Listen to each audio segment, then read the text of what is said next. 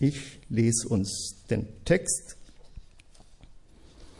Und ich sah einen neuen Himmel und eine neue Erde.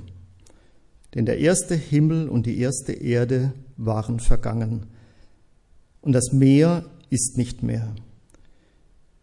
Und ich sah die heilige Stadt, das neue Jerusalem, aus dem Himmel von Gott herabkommen, bereitet wie eine für ihren Mann geschmückte Braut. Und ich hörte eine laute Stimme vom Thron her sagen, siehe das Zelt Gottes bei den Menschen. Und er wird bei ihnen wohnen, und sie werden sein Volk sein. Und Gott selbst wird bei ihnen sein, ihr Gott. Und er wird jede Träne von ihren Augen abwischen, und der Tod wird nicht mehr sein. Noch Trauer, noch Geschrei, noch Schmerz wird mehr sein, denn das Erste ist vergangen. Und der, welcher auf dem Thron saß, sprach, siehe, ich mache alles neu. Und er spricht, schreibe, denn diese Worte sind gewiss und wahrhaftig. Und er sprach zu mir, es ist geschehen, ich bin das Alpha und das Omega, der Anfang und das Ende. Ich will dem Dürstenden aus der Quelle des Wassers des Lebens geben umsonst. Wer überwindet, wird dies erben, und ich werde ihm Gott sein, und er wird mir Sohn sein. Aber den Feigen und Ungläubigen und mit Gräuel befleckten und Mördern und Unzüchtigen und Zauberern und Götzendienern und allen Lügnern ist ihr Teil in dem See, der mit Feuer und Schwefel brennt. Das ist der zweite Tod.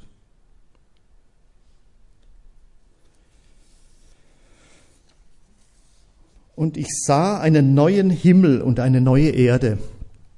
Ich halte mich jetzt weitgehend an die Gliederung von Peter Zimmerling. Das ist eine ganz gute Orientierung. Und allein diese Aussage hat es ja schon total in sich. Es geht wirklich um eine völlig neue Welt, um eine völlig neue Erde, um die Vision einer komplett neuen Welt, nicht nur runderneuert, nicht nur saniert, nicht um Weltverbesserung oder um irgendeine Renovierung, sondern es geht um eine absolut neue Welt. Keine Kopie der alten, sondern eine komplett andere neue Welt mit ihrer ganz eigenen Schönheit und Gestalt. Und Jesus Christus als der wiederkommende Herr gießt nicht neuen Wein in alte Schläuche. Schon im Alten Testament war deutlich, dass die Hoffnung auf eine neue Welt, die Gott schaffen wird, ein wesentlicher Bestandteil im Glauben Israels war. Für den christlichen Glauben war es von Anfang an mit Jesus Christus verbunden. Und in unserer Zeit gilt das, was Walter vorhin gesagt hat aus der Reha, aus der Begegnung mit einer Mitarbeiterin, sogar bis in die Kirchen und Gemeinden hinein ist die Erwartung der neuen Welt Gottes weitgehend abhanden gekommen sehr verbreitet ist eigentlich genau die andere Ansicht, die da lautet, dieses Leben ist alles, was ich habe. Ob danach noch etwas kommt, weiß niemand so genau. Peter Groß, ein äh, Soziologe, also kein Theologe, drückt das in einem Buch folgendermaßen aus, wir haben die Ewigkeit verloren. Die Weltzeit ist geschrumpft auf die individuelle Lebenszeit. Ein einziges Leben muss gelingen, äh, muss genügen, um die Träume vom Jenseits im Diesseits zu erfüllen. Vielen Dank. Dies ist dieser Wasserstrom, den, von dem ihr gesungen habt, glaube ich. Vielen Dank. Also, frisches, lebendiges Wasser. Ich musste so denken, es ist tatsächlich so, wir versuchen alles reinzuquetschen, was nur geht in diese Lebenszeit, die wir haben, wo wir ja gar nicht wissen, wie lange das eigentlich wirklich sein wird. Und äh, wir leben quasi von einem Event oder einem Highlight zum nächsten und ähm, irgendwo, ja, denke ich dann manches Mal, wie, wie arm oder armselig auch ähm, ist das eigentlich, wenn es alles sich darauf beschränkt.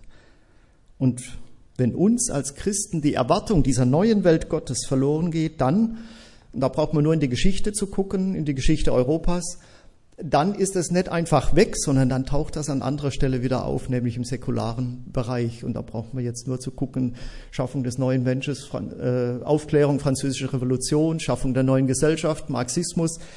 Äh, ich, ich reiß das nur an, äh, nur schlaglichtartig und stichwortartig. Ähm, oder eben dann letzten Endes im tausendjährigen Reich bei Adolf Hitler.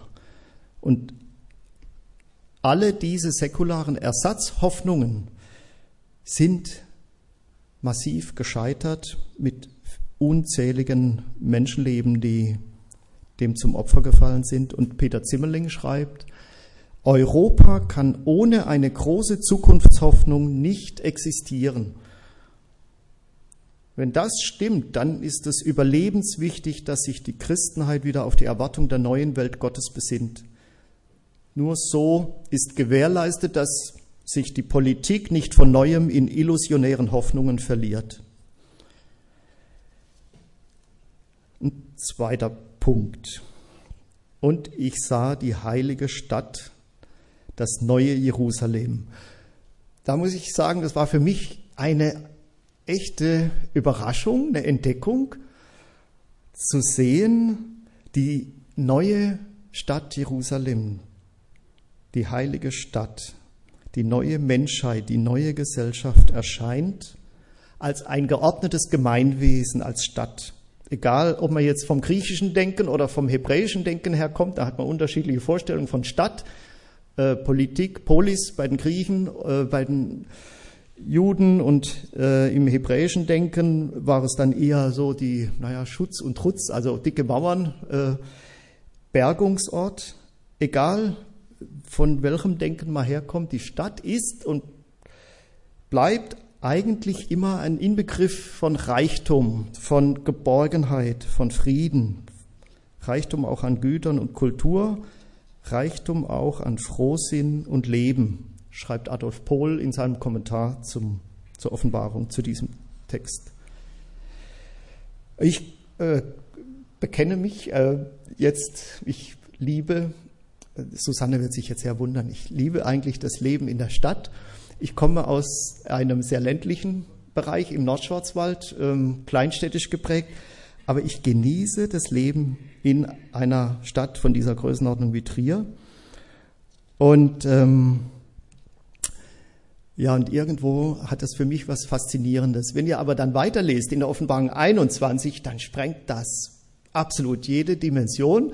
Äh, weil die, die Maße, die dann genannt werden, damit kommen wir überhaupt nicht mehr zurecht. Auch ich als Geograf habe meine Schwierigkeiten, weil ähm, die äh, Anzahl von Stadien, die da benannt ist, in ein Stadion, das war 185 Meter ähm, mal, ich glaube 12.000, ich habe es jetzt nicht mehr aufgeschrieben. Und das alles hochgerechnet dann bis bei 2.220 Kilometer lang, 2.220 Kilometer breit 2220 Meter hoch, also äh, sprengt jegliche Dimension, ist eigentlich im Grunde genommen die gesamte damals bekannte Welt ums Mittelmeer herum, ähm, aber das in Würfelform, Licht durchflutet. Ähm, äh, ja, die ISS fliegt, glaube ich, in 400 Kilometer über der Erdoberfläche, also nur um mal eine Vorstellung zu kriegen, wir sind dann sechsmal so hoch, passt alles nicht mehr.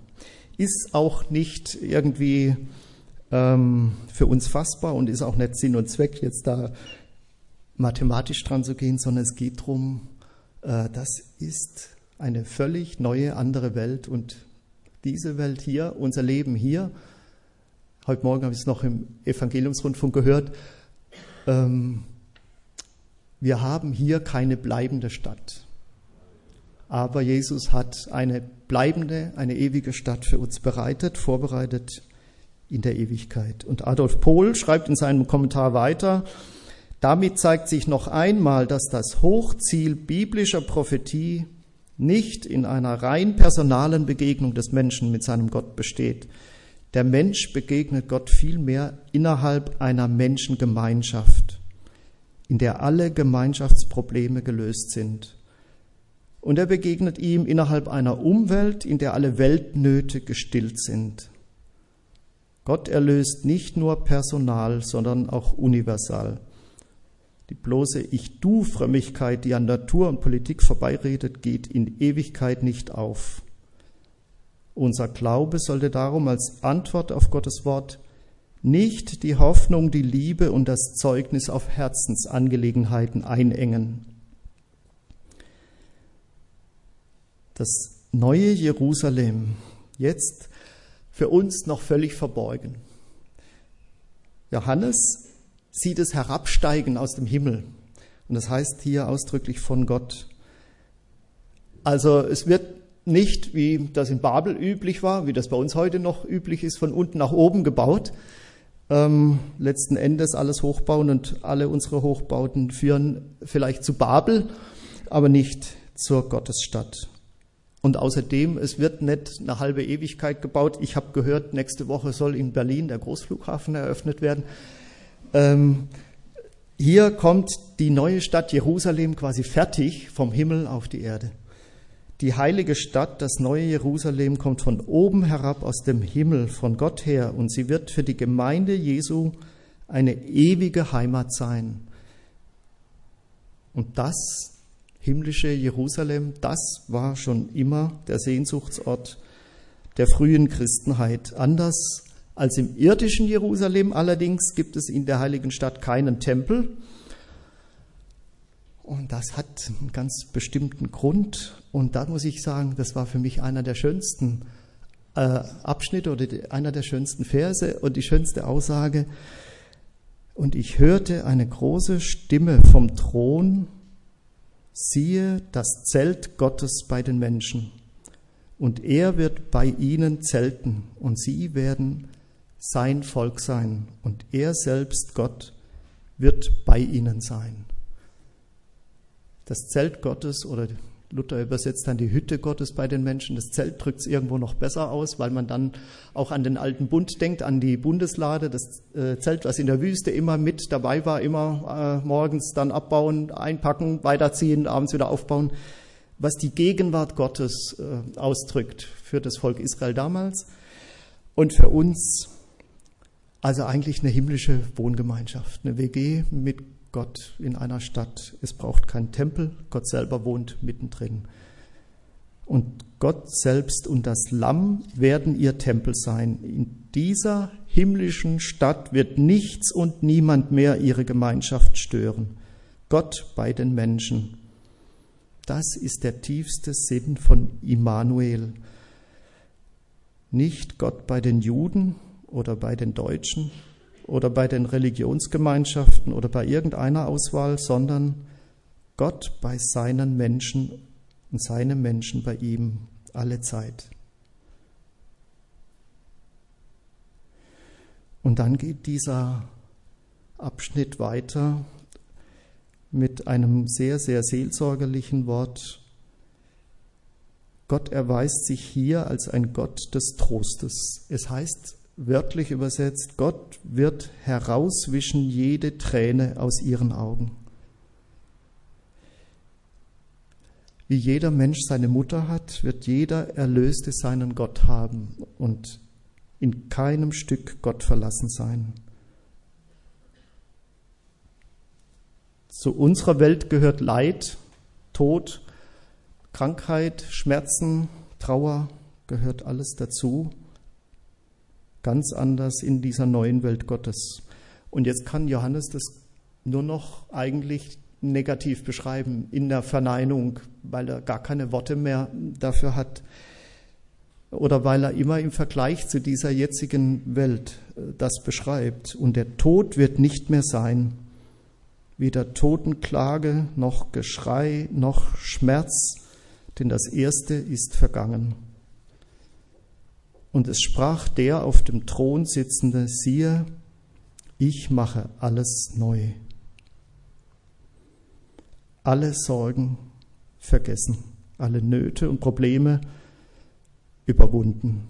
Und es wird eine ungetrübte, tiefe Freude um sich greifen.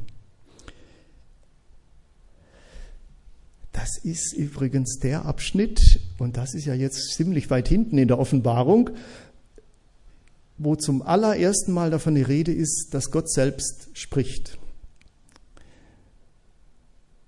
Und er sprach, der auf dem Thron sitzende, siehe, ich mache alles neu. Und ein drittes, ein ganz, ganz seelsorgerliches Wort, ich will dem Durstigen geben von der Quelle des Lebens, von der Quelle des lebendigen Wassers um, umsonst. Gottes absolute Zuverlässigkeit steht außer Frage. Er sagt, ich bin das Alpha und das Omega, erster und letzter Buchstabe im griechischen Alphabet. Ich bin das A und O, das würde man im Deutschen dann übersetzen, ich bin der Anfang und das Ende. Ich, ja, ich gebe dem Dürstenden von der Quelle des Lebenswassers umsonst. Eine unglaublich starke seelsorgerliche Zusage für uns, für alle Leser und Leserinnen der Offenbarung, dem, der nach Gott dürstet, dem, der Sehnsucht nach Gott hat. Wir haben das vorhin in den Liedern in der Anbetung zum Ausdruck gebracht. Unsere Sehnsucht nach Gott. Demjenigen, der Sehnsucht nach Gott hat, wird Gott selbst den Durst stillen, ihm seine Sehnsucht erfüllen. Und ausdrücklich fügt Johannes noch hinzu, umsonst, ohne Vorbedingung, ohne Vorleistung, geschenkweise und unverdientermaßen.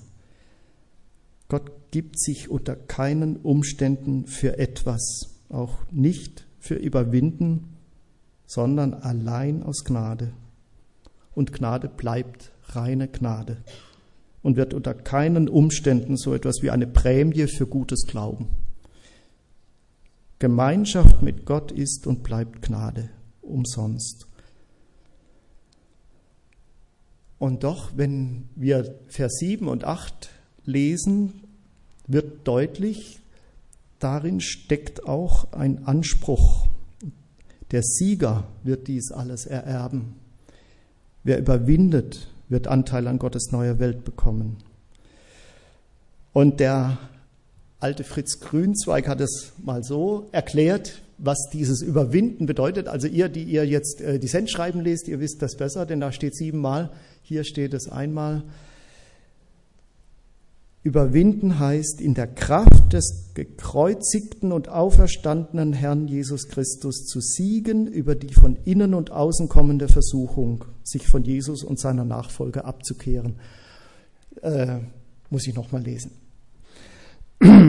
Überwinden heißt in der Kraft des gekreuzigten und auferstandenen Herrn Jesus Christus zu siegen über die von innen und außen kommende Versuchung, sich von Jesus und seiner Nachfolge abzukehren. Jesus selber kämpft unsere Kämpfe, aber wir müssen uns auch auf diesen Kampf einlassen. Aber wir stehen nicht alleine. Er kämpft unsere Kämpfe. Und er, das steht auch fest, und da schreibt Paulus im Timotheusbrief, er schenkt das Wollen und das Vollbringen. Und im Blick auf diesen abschließenden Vers 8 ist dieser Aufruf zum Siegen, zum Überwinden, denke ich, auch als ein Aufruf zur Bekennertreue zu verstehen. Aber den Feigen, heißt es in Vers 8, und Ungläubigen und mit Gräueln befleckten und Mördern und Unzüchtigen und Zauberern und Götzendienern und allen Lügnern ist ihr Teil in dem See, der mit Feuer und Schwefel brennt, das ist der zweite Tod. Ich musste so denken, draußen vor der Stadt, draußen, endgültig draußen, nicht in der Stadt, sondern an einem ganz anderen Ort. Dort, ja, ist das Ende für den Tod, für den Teufel. Dort ist wirklich endgültig ja, der Zugang zur neuen Welt Gottes versperrt und Zugang zu dieser neuen Welt Gottes erhält jeder nur für sich allein. Der überwindende persönliche Glaube ist das Nadelöhr, durch das wir alle durch müssen. Gott will, dass alle Menschen gerettet werden und sie zur Erkenntnis der Wahrheit kommen. schreibt Paulus im Timotheusbrief. Aber keine Rede davon, dass alle automatisch Anteil an Gottes neuer Welt bekommen. Die Freiheit des Menschen bleibt. Dem entspricht diese ernste Mahnung am Ende dieses Abschnitts in Vers 8. Und alle, die da aufgezählt werden im Vers 8, für die hat schon der irdische Jesus von Nazareth zur Umkehr gerufen.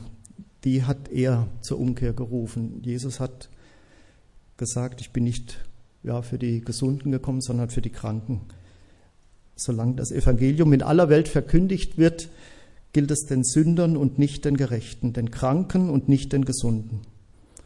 Ziel des Kommens Jesu ist und bleibt die Umkehr jedes einzelnen Menschen von falschen, zerstörenden, lebenszerstörenden Wegen. Und, und der Luther sagt im Katechismus nicht nur einmal, sondern täglich, täglich neu. Und ich bin überzeugt davon, dass auch wir, die wir heute Morgen hier zusammensitzen im Gottesdienst, aufgefordert sind, umzukehren und umzudenken, uns völlig neu auch von Jesus ja äh, zur Umkehr rufen zu lassen, zum Neudenken und zwar deshalb, weil es immer Schuld ist, die geistliches Leben am Aufblühen hindert und weil es immer Buße und Umkehr ist, die einen geistlichen Neuaufbruch ermöglicht. Und die Krise, die wir jetzt im Moment erleben in unserem Land, nicht nur die Corona-Krise, sondern auch die Krise denke ich, unseres Christlichen, die wir allesamt auch hier in der Stadt, in der Gemeinde oder im Persönlichen erleben, ist auch eine ermutigende Chance der Erneuerung und gleichzeitig die Chance, dass wir wieder Licht und Salz der Erde werden. Und die frohe Botschaft ist eigentlich eine sehr einfache. Leben möchte Gott geben.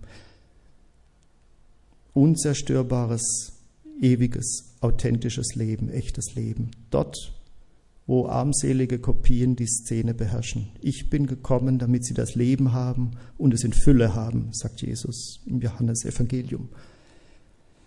Das ist Gottes Leidenschaft, für die er selbst alles investiert hat und das Äußerste vollbracht hat. Wenn Jesus wiederkommt, beugt sich alle Welt vor ihm. Ihr habt einen Vorteil mir gegenüber. Und ich muss zu meiner Schande gestehen, obwohl ich Geograf bin, das ist mir erst bei der Vorbereitung dieser Predigt klar geworden. Ihr guckt in die richtige Richtung, ihr guckt alle in Richtung Osten. Ähm, ich stehe in der verkehrten Richtung. Und wenn Jesus heute Morgen wiederkommt, dann sehe ich eigentlich nur den Widerschein seiner Ankunft auf euren Gesichtern. Dann seid ihr nämlich diejenigen, die strahlen. Und fast jede christliche Kirche ist nach Osten ausgerichtet. Ich war mir lange nicht im Klaren, dass hier Osten ist. Und die Erbauer dieses Gemeindesaals sich mit Sicherheit was dabei gedacht haben. Ähm, die versammelte Gemeinde soll auf den blicken, der wie die aufgehende Morgensonne von Osten her wiederkommen wird. So war das die Erwartung der alten Kirche. Ich weiß nicht, wer heute Morgen früh auf war, der hat das Morgenrot gesehen. Die versammelte Gemeinde soll auf den blicken, der wie die aufgehende Morgensonne von Osten her wiederkommen wird, auf Jesus Christus als den kommenden König und Richter. Und ich bin überzeugt, eure Gesichter werden strahlen vor Freude und ich werde mich umdrehen. Amen.